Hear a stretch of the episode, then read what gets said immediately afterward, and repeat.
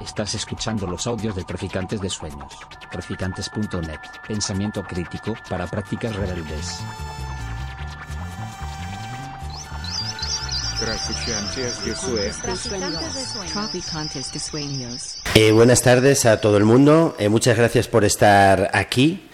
Eh, regresamos a Traficantes de Sueño, a esta fabulosa librería eh, con este nombre tan sugerente y que siempre tiene eh, un hueco, ¿verdad?, para eh, los movimientos sociales, para el pensamiento crítico y para nuevas propuestas. Yo soy José Luis Alonso Marchante, escritor, pero hoy venimos aquí a presentar a un artista chileno, eh, a Rafael Chuquelá Bradasic, que es la primera vez que viene a Madrid. Rafael, bienvenido lo primero. Muchas gracias, José. Bueno, eh, voy a daros unos pequeños datos eh, biográficos de Rafael para los que no lo conozcan, eh, porque eh, lo que vamos a hacer hoy es eh, ver su documental sonoro Camino Interior, ¿de acuerdo? Rafael Cheuquelaf es chileno de la región de Magallanes. Él vive en Punta Arenas. Hace un mes justamente tuve la suerte de encontrarme con él allí, en esa ciudad tan bonita. Y eh, es un artista multidisciplinar porque Rafael es músico, eh, lleva haciendo música desde la década de los 90 y ha publicado más de 30 discos. Eh, sobre todo hace música electrónica en- con el grupo Dua- Lluvia Ácida, ¿verdad? Y ha actuado en conciertos en todo Chile, por supuesto, en la Antártida y también en Argentina y en Estados Unidos. Además, también es periodista y publica eh, artículos en la prensa de Magallanes. Fotógrafo, lo vamos a ver hoy eh, con eh, Camino Interior y se desempeña como docente en la Universidad de Magallanes, donde dirige el programa Ventana Cultural, ¿verdad?, de esa institución. Eh, me gustaría, Rafael, que nos contaras un poco eh, qué es lo que vamos a ver, Camino Interior, eh, que nos dieras algunas pinceladas sobre este viaje sonoro y, y visual, y ya después vemos Camino Interior. Bueno, muchas gracias, José, por esa presentación. En primer lugar, quisiera darle las gracias, en primer lugar, a ustedes, ¿ah? por gastar algo de su tiempo en algo que realmente no conocen, no saben a qué vienen, no saben de dónde vengo, no saben quién soy, no saben de mi historia y mucho de lo que van a ver acá en la pantalla les va a resultar eh, eh, extraño, ¿ah? Eh, familiar a veces, pero fuera del contexto en el que ustedes habitan, ¿ah? como madrileños.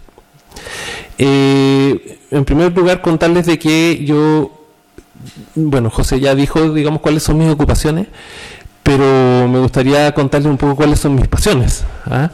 Y en ese sentido, eh, eh, yo he dedicado ya casi 30 años de trabajo artístico a retratar bajo una luz contemporánea o nueva, entre comillas, por así decirlo, el lugar en donde yo nací y crezco que es lejano. Eh, la Patagonia, de hecho, es tan lejana que estuvo en la periferia del Imperio Español. Entonces, no está mucho en el imaginario, salvo por una imagen turística, ¿no es cierto?, que los argentinos venden muy bien.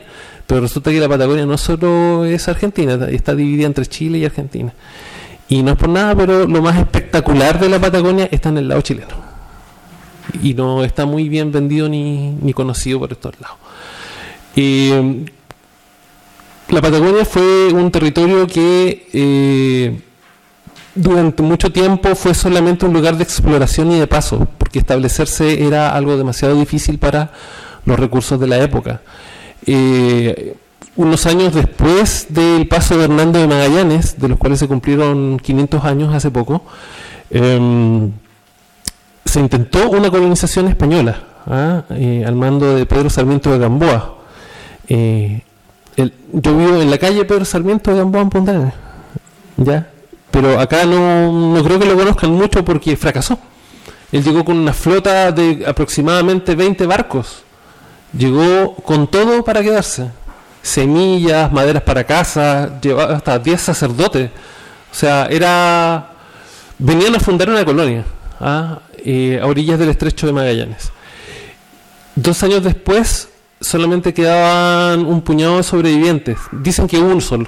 ¿ah?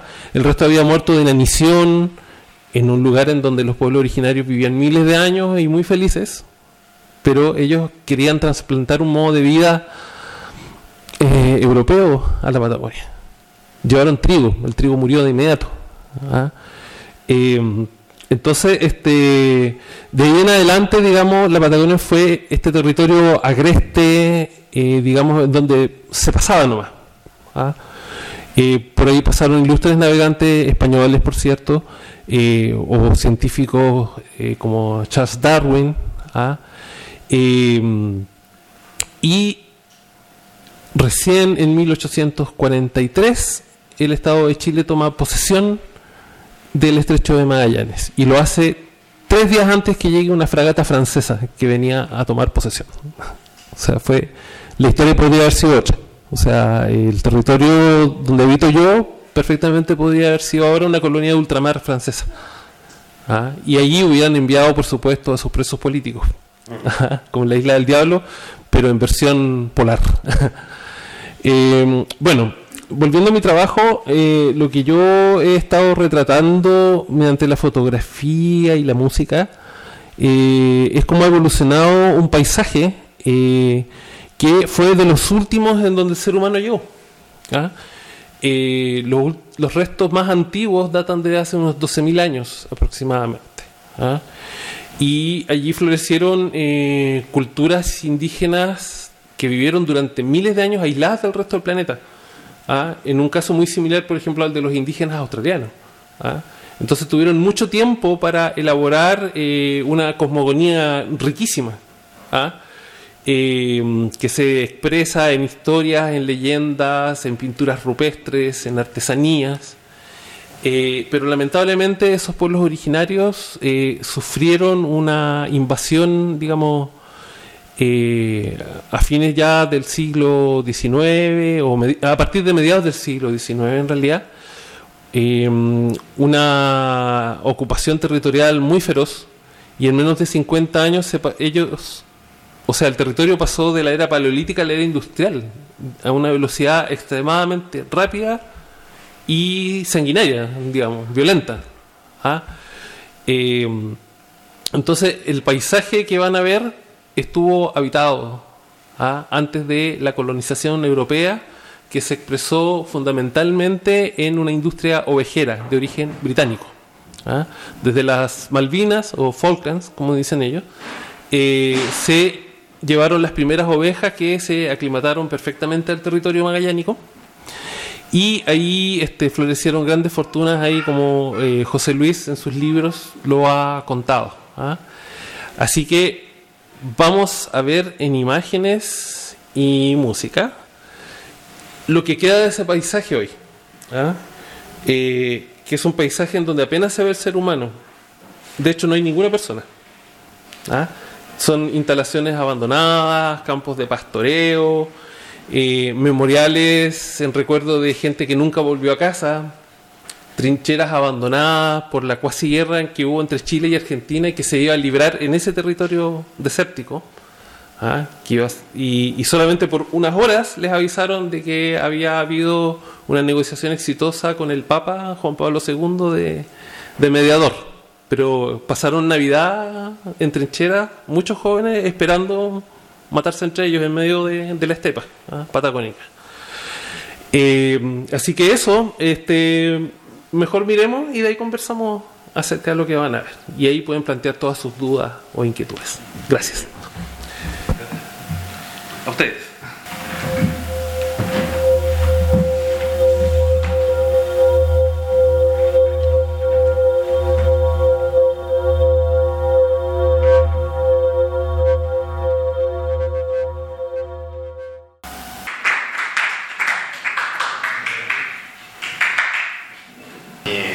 Felicitaciones, Rafael, eh, por este camino interior, eh, por estas imágenes que están impregnadas de una gran fuerza expresiva, pero también, a mi juicio, atravesadas por una extraña tristeza. Y lo primero que te, quería preguntar, nos gustaría saber, es el proceso de construcción de camino interior. Es decir, eh, en qué lugares o por qué eliges esos lugares para las fotografías y cómo haces también eh, la composición musical de la banda sonora.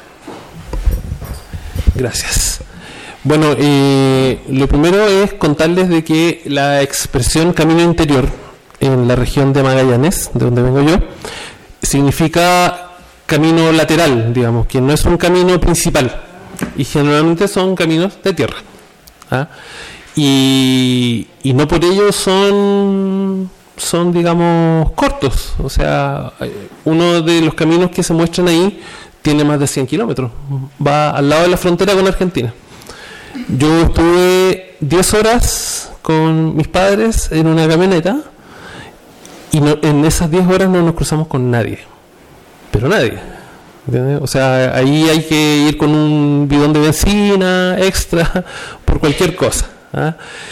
Eh, y la pandemia tuvo algo que ver en esto, porque en Punta Arenas nosotros tuvimos, a para ponerlo en contexto, Punta Arenas es la ciudad principal, es como la capital de esa región. ¿ah? Y es una ciudad pequeña, tiene 130.000, 140.000 habitantes, pero resulta que no hay ninguna ciudad más poblada que esa hasta 2.000 kilómetros al norte, o sea, es la ciudad más poblada de la Patagonia.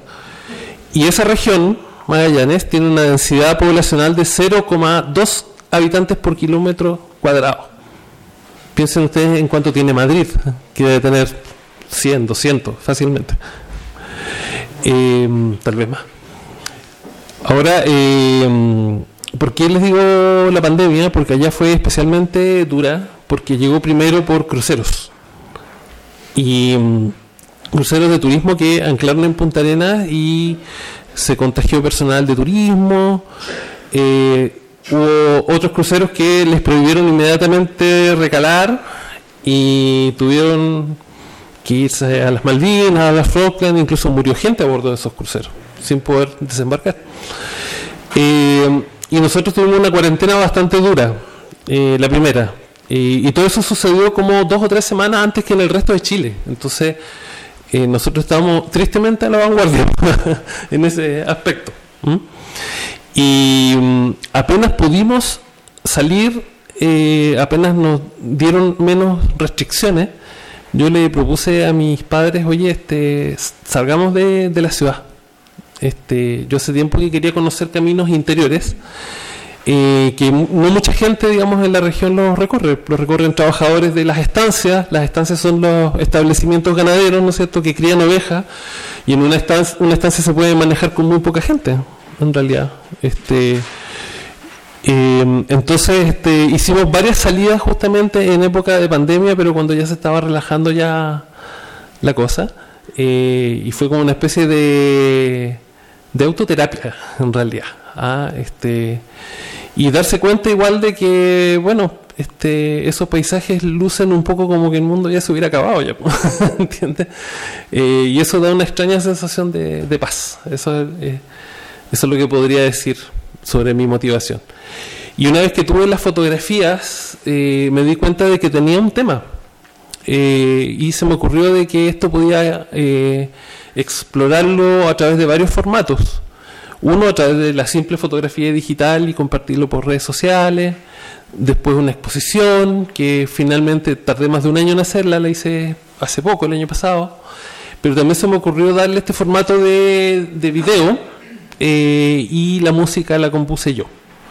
Eh, yo este, soy parte de un dúo llamado Lluvia Ácida, como nombró José, pero también tengo algunos trabajos solistas y, y este es uno de ellos. ¿ah? Eh, en el fondo se trataba como de dialogar conmigo mismo, o sea, el yo músico dialogando con el yo fotógrafo y un poco borrando esas barreras, digamos, que hay entre disciplinas. Por eso a veces me cuesta un poco explicar qué es lo que quiero hacer, porque, oye, pero tú haces fotografía o haces música. No, hago ambas cosas y trato de hacer. Para mí lo importante es la obra, digamos, en sí, y el tema que trata. Eso. Eh, es, creo que la imagen de la pandemia está muy presente en este camino interior, sobre todo porque todos los que tuvimos que encerrarnos vimos como precisamente la fauna ¿no? iba recuperando aquel territorio que los seres humanos dejábamos y poco a poco empezaron a aparecer animales salvajes en lugares donde no era habitual verlos, ¿no? mientras las personas estábamos recluidas en nuestras casas. Además, eh, no hay personas en este camino interior, en ningún caso, o al menos solo está el recuerdo de las personas que fueron, ¿no? Y, sabiendo que a ti también te interesa mucho eh, la ciencia ficción y ese paisaje posapocalíptico, ¿no? Que también ha retratado el cine, eh, la literatura o el cómic, eh, de algún modo, viendo estas imágenes, me imaginaba, ¿no? Ese paisaje en el que eh, la humanidad ya se hubiera extinguido completamente y solamente hubieran quedado los restos, ¿no? Eh, ¿Qué parte hay, ¿no? De, ese, de esa visión posapocalíptica en este camino interior. O sea, sin duda, digamos, hay una, una influencia no solo de la ciencia ficción, sino de del arte de la desolación en general. Eh, yo he tenido la, la ocasión de de viajar, por ejemplo, varias veces a la Antártica a hacer arte, a filmar, a, tocar música también, por cierto, a grabar sonidos. Y la, la, naturaleza desolada es algo que resulta ser muy poderoso, digamos. Los horizontes amplios, ¿no es cierto? Una, una marcada horizontalidad. Eh, que nada interrumpa, digamos, la visión humana, ¿me entiendes? La mirada penetra, digamos, muy al fondo, digamos, de todo. Eh, la luz cambiante, eh, los cielos caprichosos, las nubes. Eh, si se fijaron bien, las nubes son súper protagonistas en estas imágenes. ¿ah? y por eso a mucha gente le, le, gusta ir a filmar documentales allá y películas, pero es un desafío también porque la luz cambia cada rato, entonces los, los directores de fotografía sufren allá. ¿Para qué decir los sonidistas? Por el tema del viento. ¿ah? Eh, pero sí, eh, hay una... Mm, ya que hablas de ciencia ficción, uno de mis cuentos favoritos del género es uno que se llama Encuentro Nocturno de Ray Bradbury, que es parte de Crónicas Marcianas, en donde un marciano eh, muerto hace siglos atrás, ¿no es cierto? pero él no sabe que está muerto, sino que él vive en su propia época, se encuentra con un colono eh, norteamericano, ¿no es cierto? Y a pesar de que ambos están separados de miles de años entre medio, se encuentran en una noche y hablan. ¿ah? Eh, yo cuando ando por estos paisajes retratándolos, me acuerdo mucho de ese cuento. Y siempre he pensado de que alguien debiera adaptarlo, digamos, eh, a la realidad de allá. Que el colono no sea un norteamericano, sino que sea un inglés, ¿no es cierto? O un ovejero actual quien se encuentra con un indígena, digamos, que vivió hace miles de años ahí. ¿ah? De hecho, eh, esto ya entra dentro del tema de lo subjetivo, de la sugestión, por así decirlo, pero uno cuando anda en estos lugares, uno siente que no está solo. ¿ah? Eh, hay lugares ahí, por ejemplo, eh, en donde hay hasta el día de hoy esperando ser encontradas sepulturas tehuelches, ¿no es cierto? O auniken, que ese es el nombre de la, del, de la etnia que habitó estos lugares que aparecen ahí, eh, se encuentran de repente todavía utensilios líticos, ¿no cierto? puntas de flecha, eh, rocas talladas para dar forma a boleadoras, ¿no es cierto? con la que cazaban guanacos, que son estos camélidos grandes que se ven, veían ahí saltando, digamos, los cercos.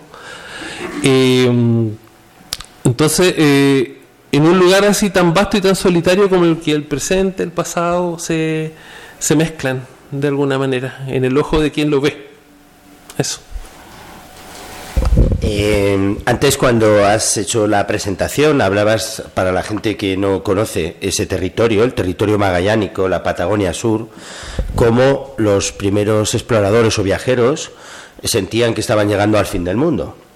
Esa era la visión lógicamente eurocéntrica, porque por ejemplo cuando en los años 30 de 1830 se llevan a Inglaterra a un grupo de yaganes y cahuéscar, se llevan a Inglaterra para eh, civilizarlos para enseñarles las bondades de la civilización.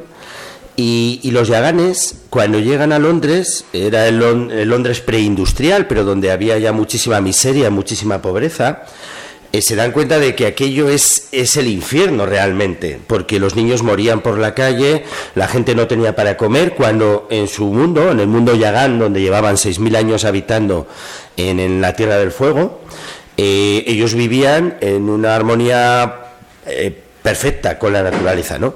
De hecho, es que cuando los vuelven a traer en 1833, como sabes bien, Rafael, eh, para que civilizaran a sus eh, vecinos, eh, lo que hacen los yaganes son quitarse las ropas europeas, tirar los juegos de té, que no sirven para nada, y volver a esa vida salvaje, entre comillas. ¿no?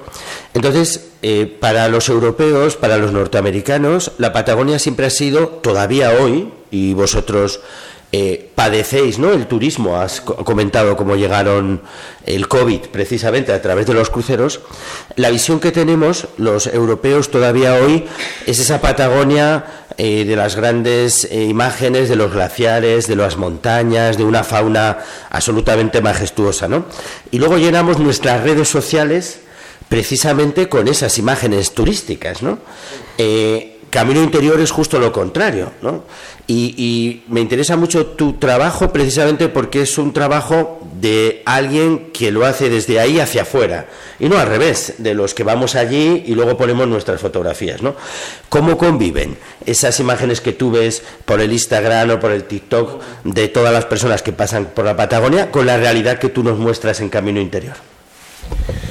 Bueno, eh, sin duda que la, Patagonia en general, no solo la región de Magallanes, sino la Patagonia chilena y argentina son objeto de explotación turística a través de las imágenes. De, partamos de ahí. Eh, hay un parque nacional eh, en mi región que se llama Torres del Paine, que es muy famoso, que fue nombrado como la octava maravilla del mundo en una encuesta mundial, ¿no es cierto? Eh, hay toda una industria, digamos, atrás de eso. La afluencia, digamos, a ese parque es enorme, llega gente de, todo el mundo, sobre todo europeos, Eh, pero al mismo tiempo eh, ese parque está súper degradado, digamos, por la gran cantidad de gente que entra. Y por otra parte hay otros lugares que no son conocidos, como los que recorro yo, que no, no son, digamos, de postal, eh, pero que cuentan bastante, si, si uno escarba, ¿ah? acerca de cómo eh, se fue ocupando el paisaje, en algunos casos degradando eh, por el tema de la ovejería intensiva que se aplicó, digamos, desde principios del siglo XX hasta el día de hoy. Y ahora eh, hay otra, otra industria en ciernes ¿ah? que, eh, que quiere ocupar estos espacios, ¿ah? que es la industria del hidrógeno verde, que está invirtiendo una cantidad gigante de dinero en lobby, en todo lo previo, digamos, a instalarse, digamos, de una manera masiva. Para que se hagan la idea, el gobierno de Chile le prometió a la Unión Europea de que ellos podían producir, que Chile podía producir el 13% de la demanda mundial del hidrógeno verde en una sola región. Del hidrógeno verde. Sí. El hidrógeno verde se hace a, partir de la electrólisis del agua, ¿no es cierto? Y se utiliza como combustible. ¿Cuál es la ventaja que tiene? Bueno, claro, que solamente cuando se usa, por ejemplo, en autos propulsados por hidrógeno, eh, solamente sale vapor de agua. El problema es cómo producimos el hidrógeno verde. Se necesitan cantidades monstruosas de agua y el agua no es lo que sobra ahí, pues, por lo que vieron en las imágenes. ¿Ah? ¿Por qué se quiere ocupar ahí? Por el viento. ¿Ah? Y estamos hablando de, eh, de instalar el parque eólico más grande del mundo. ¿Ah? No del país, del mundo. Involucra construir puertos en lugares, por ejemplo, en donde mm, eh, hay una rica fauna marina, ¿no es cierto? No sabemos exactamente cómo la va a afectar. Y lo otro es que en los lugares donde se quiere poner esos gigantescos parques eólicos, eh, son corredores de migración de pájaros. de distintas especies, algunas en peligro de extinción. Entonces, hay ciudadanos en, Magallanes que están alerta ante esto y están exigiendo, digamos, estudios más profundos. O sea, eh, está bien una planta o dos es, algo razonable, pero cubrir, digamos, el paisaje hasta el horizonte de turbinas eólicas es algo que tiene consecuencias. Eh, y eso es parte de no entender de que cuando se extingue una especie, eh, nosotros también estamos un poco más cerca de extinguirnos. Ese, es el tema. Cada especie tiene su utilidad. ¿ah? eso.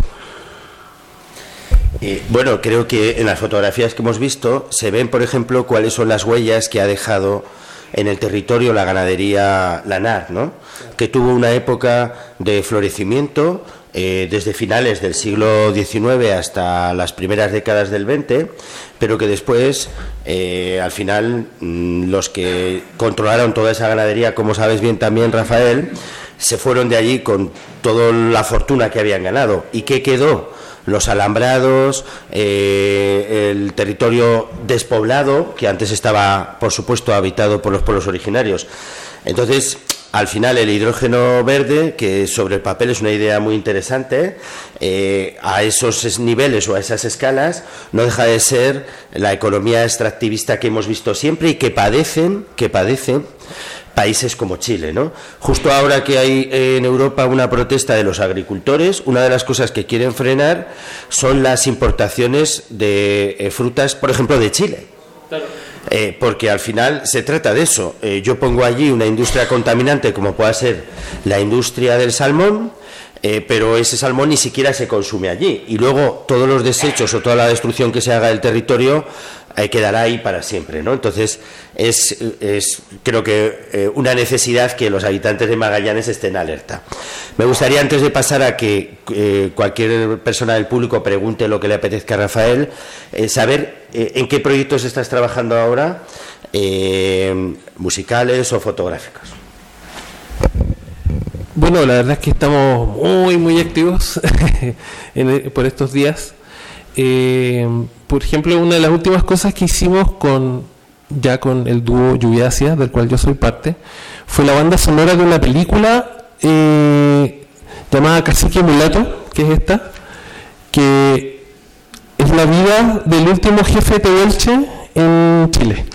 Y es una historia súper eh, dramática, porque él, fue una persona que intentó salvar a su pueblo hasta último momento, incluso viajó a Santiago a entrevistarse con el presidente de la República y al final terminó transmitiendo la viruela, digamos, y murió la mitad de su gente.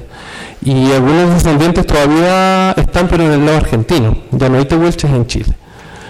Y nosotros hicimos toda una investigación para saber cómo sonaba ese mundo. ¿ah? Encontramos grabaciones antiguas, reconstruimos incluso un par de instrumentos desaparecidos que ya nadie toca desde hace 40, 50 años. Hicimos como unas réplicas y logramos hacer una banda sonora, digamos, que fue incluso nominada a un par de festivales de cine a mejor banda sonora. No ganó ninguna eh, lo otro que hicimos eh, hace unos años atrás fue esto, que es un disco llamado Archipiélago Coloane Ahí está la versión en vinilo.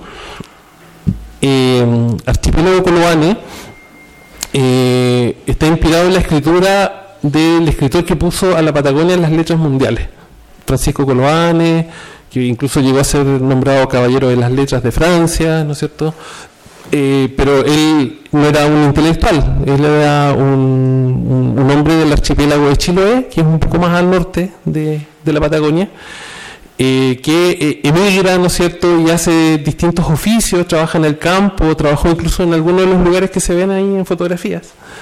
Eh, y él cuenta cómo es la vida de, del hombre frente a la naturaleza austral, digamos. Ese es como su gran tema, digamos. Entonces, en su literatura hay cazadores de ballenas, de nutrias, de focas, ovejeros,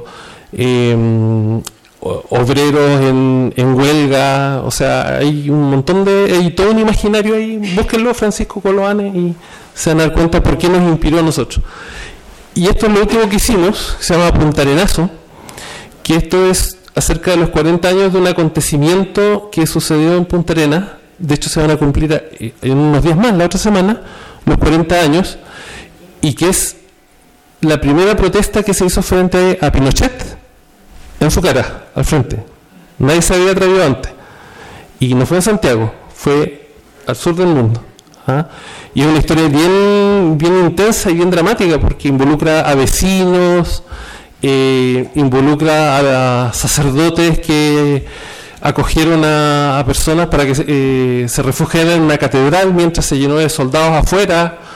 Eh, involucró una represalia bien sangrienta porque el gobierno de la época a través de sus aparatos de inteligencia persiguió a todos los que participaron y organizaron esta protesta e incluso pusieron una bomba en una iglesia, eh, una iglesia obrera de Punta Arena y murió el que puso la bomba. Voló en pedazos el hombre. Y de hecho, yo conozco personas, amigos míos, que vieron pedazos del cuerpo por todos lados, vivían ahí en la población y salían a ver un brazo encima de un techo, un ojo colgando en un, en un alumbrado eléctrico, ¿no es cierto? En el fondo tiene que ver este, eh, este disco, la mitad es música y la otra mitad que suena son testimonios orales de personas que estuvieron ahí en el centro de los acontecimientos. Entonces es una mezcla entre periodismo y música. de nuevo esa manía que tengo de, mezclar géneros y formatos. ¿ah? Em, eh, en el fondo, bueno, se trata de, justamente a propósito que igual el año pasado se cumplieron los 50 años del golpe de Estado en Chile, relevar esas historias de que no solamente se hable de, claro, de la tragedia, pero también que se hable de la resistencia, o sea, y de la resistencia popular, eh, digamos, de la gente. Eh, eso. En eso estamos. Bueno, muchas gracias Rafael, muchas gracias a ustedes y a Traficantes por este espacio. Y sí que me gustaría, si alguien quiere preguntarle algo a Rafael. Bueno, felicitar por el trabajo. puede pasar el micro para que lo grabe, para que, Digo, para que luego salga en el audio. Gracias.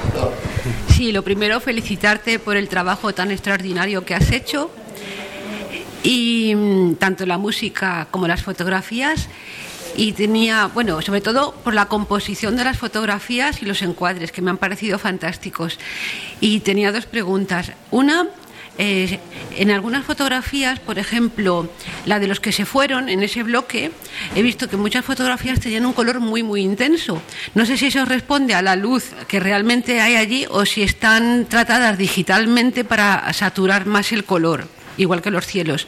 Y la otra pregunta es que supongo que habrás utilizado un teleobjetivo brutal para poder sacar a esos animales eh, sin que se espanten de la presencia humana. Muchas gracias por tu pregunta. Em, mira, este, la verdad es que los colores que están ahí eh, son tratados digitalmente, pero a partir de lo que está en la foto. No hay nada inventado, digamos, probablemente tal. Simplemente se contrasta un poquitito más se agudizan, digamos, algunos, algunos este, aspectos, digamos, de la fotografía, pero el color de, de, la, de la estepa, de los cielos, es ese. Eh, de hecho, mucha gente eh, que yo he recibido, digamos, que viene de, desde fuera, se sorprenden mucho de la luz que hay allá. Y tiene que ver eh, bastante, digamos, con el ángulo con que la luz solar llega allá. ¿Ah? que no es el mismo que acá. Y lo otro eh, que preguntas tú es que los animales allí eh, se ve una cosa bien curiosa. Eh, la fauna nativa convive muy armoniosamente con la fauna introducida. Entonces tú puedes ver ovejas y a, a dos, los dos metros, digamos, guanacos, zorros. ¿ah? Y mm, claro, ellos ven, ven al hombre, digamos, como a la distancia, tú te acercas y ellos se van, ¿me entiendes? Entonces ahí uno tiene que aplicar zoom, ¿no es cierto? O permanecer muy quieto y esperando, digamos, con alta paciencia. Eso. Bueno, que no, simplemente es eh, el paisaje que se de los árboles, eso que hubo, una, eh, cómo se produce ese devastamiento de los árboles me ha dado la impresión de que en algunos árboles había como una eh, plaga de, hongos, porque se ve así como en las ramas Sí, mira, eh, lo, concretamente esos bosques que se ven ahí son bosques que fueron quemados hace 50 o 60 años por ganaderos. Por ganaderos. Gente que, digamos, quería despejar terreno para sus animales. Y todos esos árboles que se ven ahí están muertos, pero están colonizados por líquenes. O sea, eh, aún, aún siendo cadáveres, esos árboles también sustentan vida. Claro, y mm, hay bosques completos en este momento eh, llamados renovales, así se le llaman allá, porque son renuevan el bosque, digamos que antiguamente se perdió. Ahora ya no los muestro acá en este trabajo, pero ya hay bosques que son bastante grandes, que son como de segunda generación, o sea, son post eh, ganadería, digamos. Y esa palabra post ganadería la creo que la acuñé yo nomás, porque este, nadie la está usando en este momento, pero resulta ser de que la ganadería ovina en esa región ya no es lo que fue. Eh, la sociedad explotadora Tierra del Fuego, sobre la cual José ha escrito bastante en sus libros, llegó a tener millones de cabezas de ganado. Y ahora una estancia promedio, con suerte, tiene 2.000 ovejas. ¿ah? Y hay problemas de agua, de sequía, como en muchos lados del mundo, sabemos por qué. Eh, pero no ese rubro que en algún momento se, se pensó que era como el futuro de esa región, ya no lo es, es casi como una reliquia de tiempos pasados. Eso. Quiero hacer una pregunta. Eh, creo que se me oye bien. Bueno, enhorabuena. Por supuesto, ya se ve que, como decía la historia, Dios cuando acabó el mundo le sobraban cosas y con eso hizo Chile, ¿no? Tenía un poquito de montaña, un poquito de no sé qué, con eso hizo Chile. Entonces, hace poco estuve en un restaurante chileno que hay aquí, como en Chile, y una compatriota suya contaba esta peripecia que pasó con los, con los indios y todo aquello después de los siglo XIX y no sé qué. Mi pregunta es casi un poquito más personal.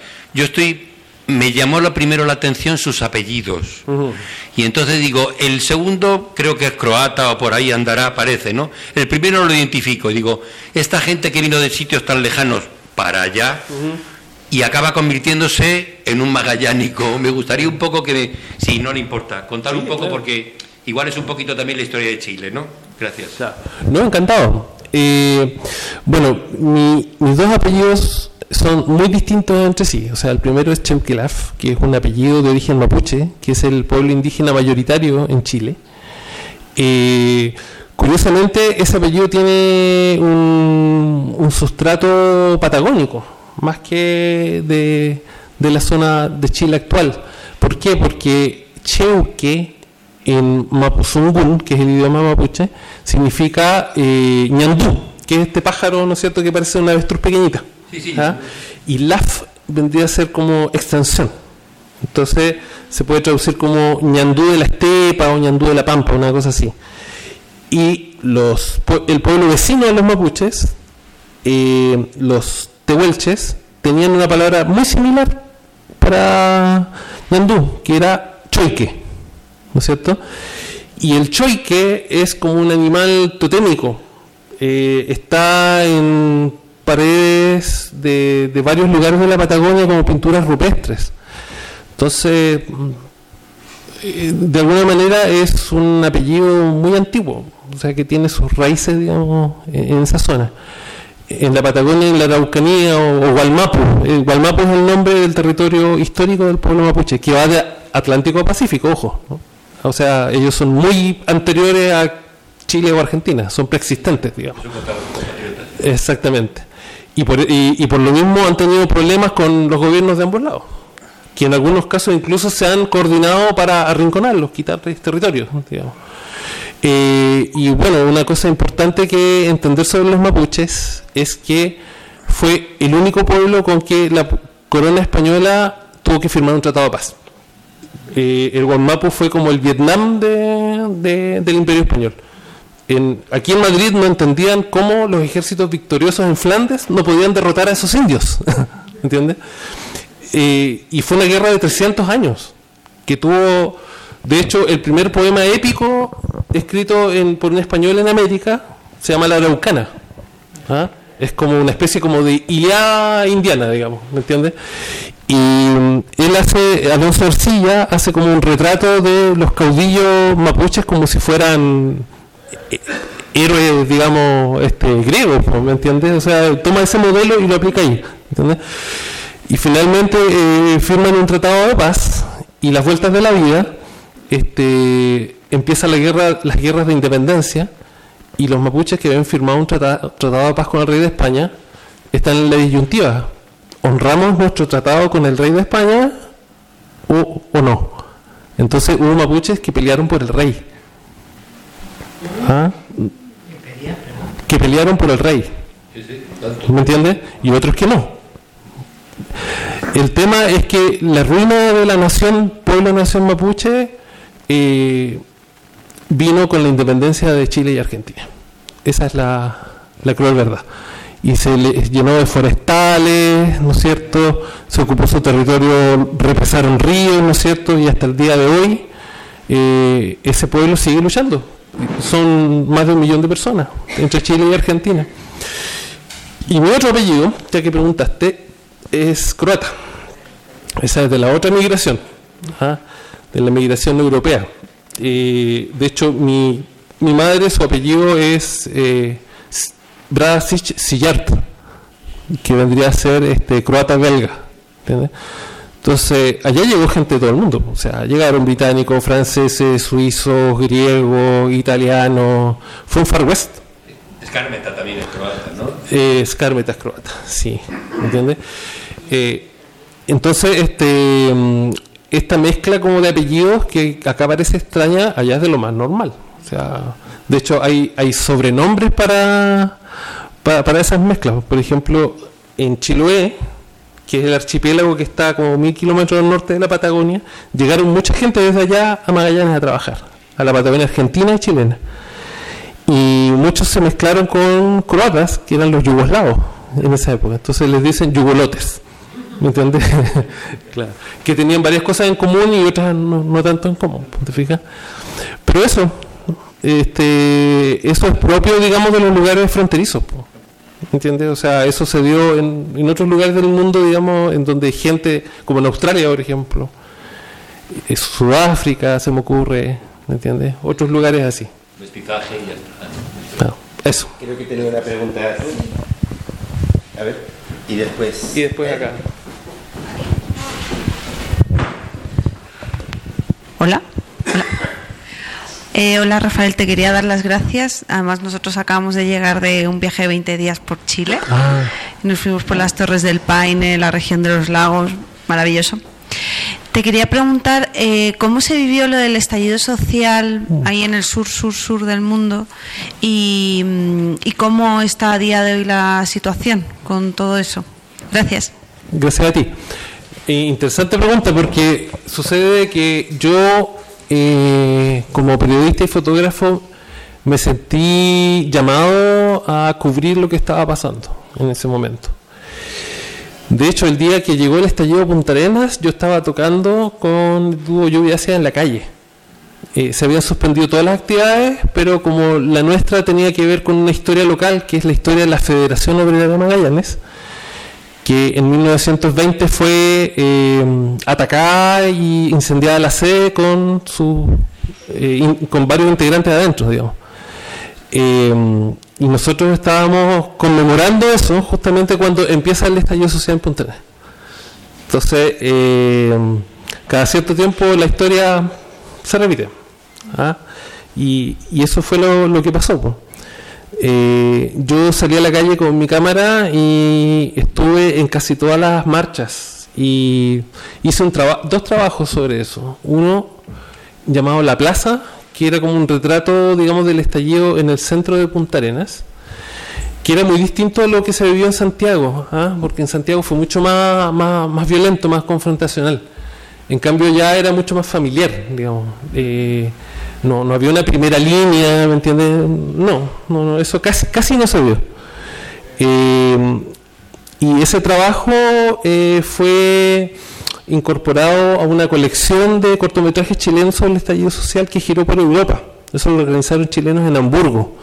Y estuvo dando vueltas en varias capitales europeas hasta que llegó la pandemia.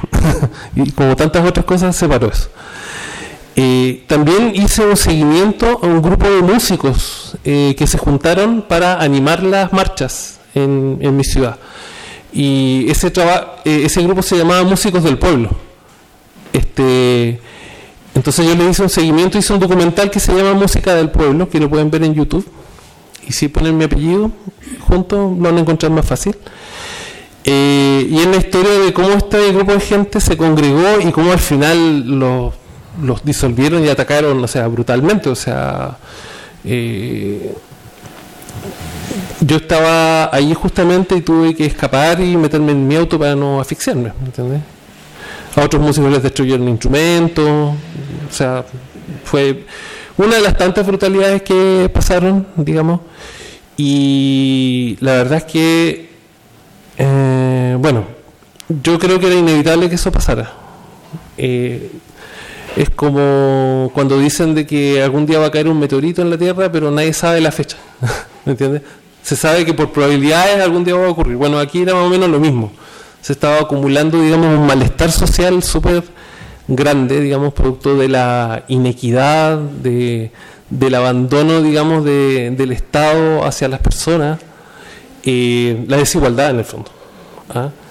Eh, y lamentablemente creo de que la, clase política se puso de acuerdo de extremo a extremo para sacar, frenar este proceso que los amenazaba a todos en el fondo.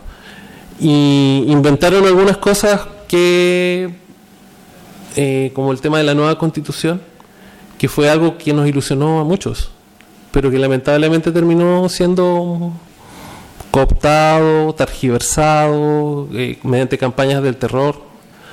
Y estamos en foja cero.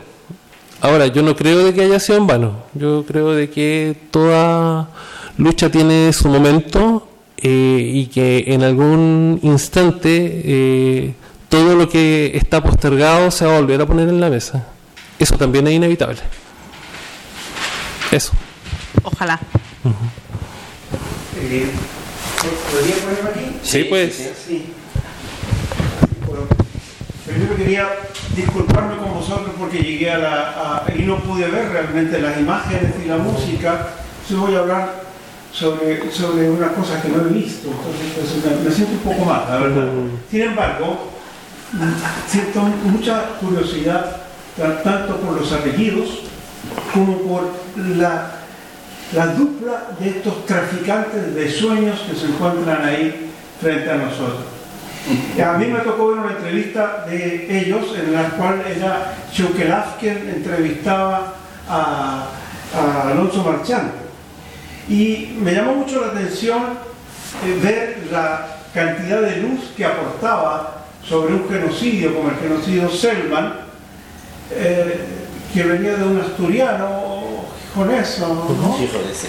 Eh, que se ha conocido muy bien la historia a nivel de la documentación, de los documentos y a nivel de conocer el territorio, pero además, lógicamente, ha conectado con alguien que no se lamenta únicamente y llora por la situación de exterminio y de genocidio que se ha producido allí, sino que recrea a través del mundo de la música y del mundo de las imágenes que no he visto, pero, pero que las recrea, o sea, que hace un trabajo que vosotros habéis dicho que es, es impresionante y que es muy bien. A mí me impresionó mucho esta unidad, por eso pues, me vine pa- para tomar contacto realmente. ¿Por qué? Porque hay un hecho que me llama la atención. En 1881 o 1889 comenzaron unos acontecimientos que yo hablado seguramente de ellos, que consistía en secuestrar a 11 cahuéscar y ponerlos en la exposición universal de París y exhibirlos como caníbales y como seres humanos que, que estaban en un estadio de, salvaje de la evolución humana, con las teorías de Darwin, con las teorías de Thomas Bischoff, la- es decir, con una serie de, fundamentos científicos que justificaban una colonización. Entonces, me da la impresión de que Choquelaf canta decir este apellido, no lo digo, mal seguramente, pero eh, eh, está hablando de efectivamente de un pueblo originario, de un pueblo mayoritario, de un pueblo que está allí, que, que está hace miles y miles de años eh, habitando del territorio, recrea y pone sin eh, quejarse eh, y sin lamentarse una, una, una pervivencia. Sí, yo creo que se está hablando muchísimo hoy en día los antropólogos y la etnología de la ceremonia del Heim. Por todos lados se hace comercio ya con la belleza de una ceremonia que viene del pueblo Selma. el aporte a la ecología y al, y al trabajo con la naturaleza que hace esta cultura es extraordinariamente vivo. O sea, lo que quiero decir es que tengo la impresión de que ellos aportan una cosa que se llama eh, yo, yo, llamaría que aquí no hay ni extintos ni extontos. Es decir, no hay pueblos que hayan desaparecido, hay pueblos que están transformados a través de la resistencia, como ellos hablan. Y en mi formación profesional, puesto que yo me dedico a la payasada y a la bufonada, de la resistencia, es decir, de resistir a través de la alegría, a través de la risa, a través de mostrar la presencia de un pueblo que está completamente vital y que es esencial entenderlo para poder entendernos a nosotros mismos. Yo soy chileno, además también de español, soy chileno. Y entonces, como muchos aquí hablan, como algunos hablan aquí. Y entonces, mi pregunta, finalmente, porque disculpen el discurso antes, pero quería presentarme ante vosotros también para darles. Mi pregunta es, ¿cómo es que se logra esta unidad de eh, este músico, este experto en imágenes y este otro investigador asturiano que además presenta a José Menéndez con una ternura extraordinaria y mostrándolo en las consecuencias que es un tío que salvó su vida porque los reclutaban allí, lo mandaban a la guerra de Cuba y lo mataron los asturianos, pobre asturiano. Luego se convirtió y tuvo que arreglársela como pudo en un genocida. bueno, son cosas de la vida. ¿Cómo se juntan estos traficantes de sueños? Ese es mi pregunta. Bueno, gracias, gracias Andrés. Unirme a ellos. Con ellos también. Gracias Andrés por tus palabras. Mira, justamente el mes pasado yo tuve el privilegio de, como muy bien dices tú, eh, presentar mis libros en Punta Arenas y justo la persona que hacía de presentador era Rafael Chukelaf, ¿no? Un mes después, circunstancias de la vida, hacemos lo mismo, pero a 12.000 kilómetros de distancia y con los papeles cambiados, ¿no? Yo el proceso de investigación que hago para mis libros, Menéndez Rey de la Patagonia y Senna, Genocidio y Resistencia, es un proceso que comienza en el 2008 y es un proceso de investigación larguísimo en el que, por suerte, em, me encuentro a muchas personas muy interesantes en ese viaje, en ese camino, ¿no? Eh, tengo que, lógicamente, viajar muchísimo a la Patagonia, a la Tierra del Fuego, para poder investigar sobre el terreno, también archivos de Buenos Aires, de Santiago de Chile, de Roma o de París. Y una de las personas, una de las muchas personas interesantes que me encuentro en el camino es a Rafael Cheukelaf, ¿no? Y él, de hecho, eh, aparece en mi último libro con sus opiniones en prensa, ¿no? En algún artículo. Me interesa mucho porque, como muy bien dices tú, eh, no solo los pueblos originarios no están extintos, eh, hay comunidades hoy en día en la Patagonia y en la Tierra del Fuego que gozan de una excelente salud, sino que además los propios habitantes de Magallanes o de Tierra del Fuego también han escrito o han trabajado estos mismos temas eh, de manera muy muy interesante. Yo en mis libros incluyo una larguísima bibliografía de autores chilenos y argentinos. ¿no? Y bueno, pues en ese proceso de investigación es cuando yo me cruzo con Rafael y después de muchos años de amistad, pues hoy nos reunimos aquí en Madrid. Quiero recordar que es así, ¿no? ¿Verdad, Rafael? Sí, bueno, este, esta historia es la de una amistad en torno a temas de interés común. ¿ah? Y mm, eh, déjenme decirles de que eh, José Luis hizo algo súper importante, digamos, por mi región que fue el abrir, reabrir un debate público ¿ah? sobre hechos que se creían, digamos, oleados y sacramentados. O sea, al señor José Menéndez, ¿no sé, al rey de la Patagonia, de origen asturiano, no se le podía tocar, no se le podía, digamos, juzgar, se le llamaba prohombre, se le llamaba el creador del progreso, ¿ah? Eh, cuando en realidad es un capitalista sanguinario más nomás, de los muchos que han habido en territorios de frontera en todo el mundo, no, no solamente en la Patagonia. Eh, entonces, ese fue uno de los de las cosas comunes, digamos, con las que nos encontramos. ¿ah? Eh, y lo otro es que José eh, no es el típico, eh, ¿cómo, decirlo? Extractivista cultural, digamos, que llega muchas veces por esos lados, toma lo que le interesa y se va. él no actúa así. Este, él mantiene vínculos, digamos, con las personas que en algún momento le informaron, digamos, eh, sobre el tema que él estaba escribiendo. Eh, y eso es súper importante, ah, eh, porque yo igual he estado en el lado de él. Yo también he estado investigando, sobre todo con pueblos originarios australes. He grabado sus voces, los he entrevistado. Entonces, muchas veces ellos sienten de que son objeto de una especie como de minería, digamos, de minería académica. ¿ah?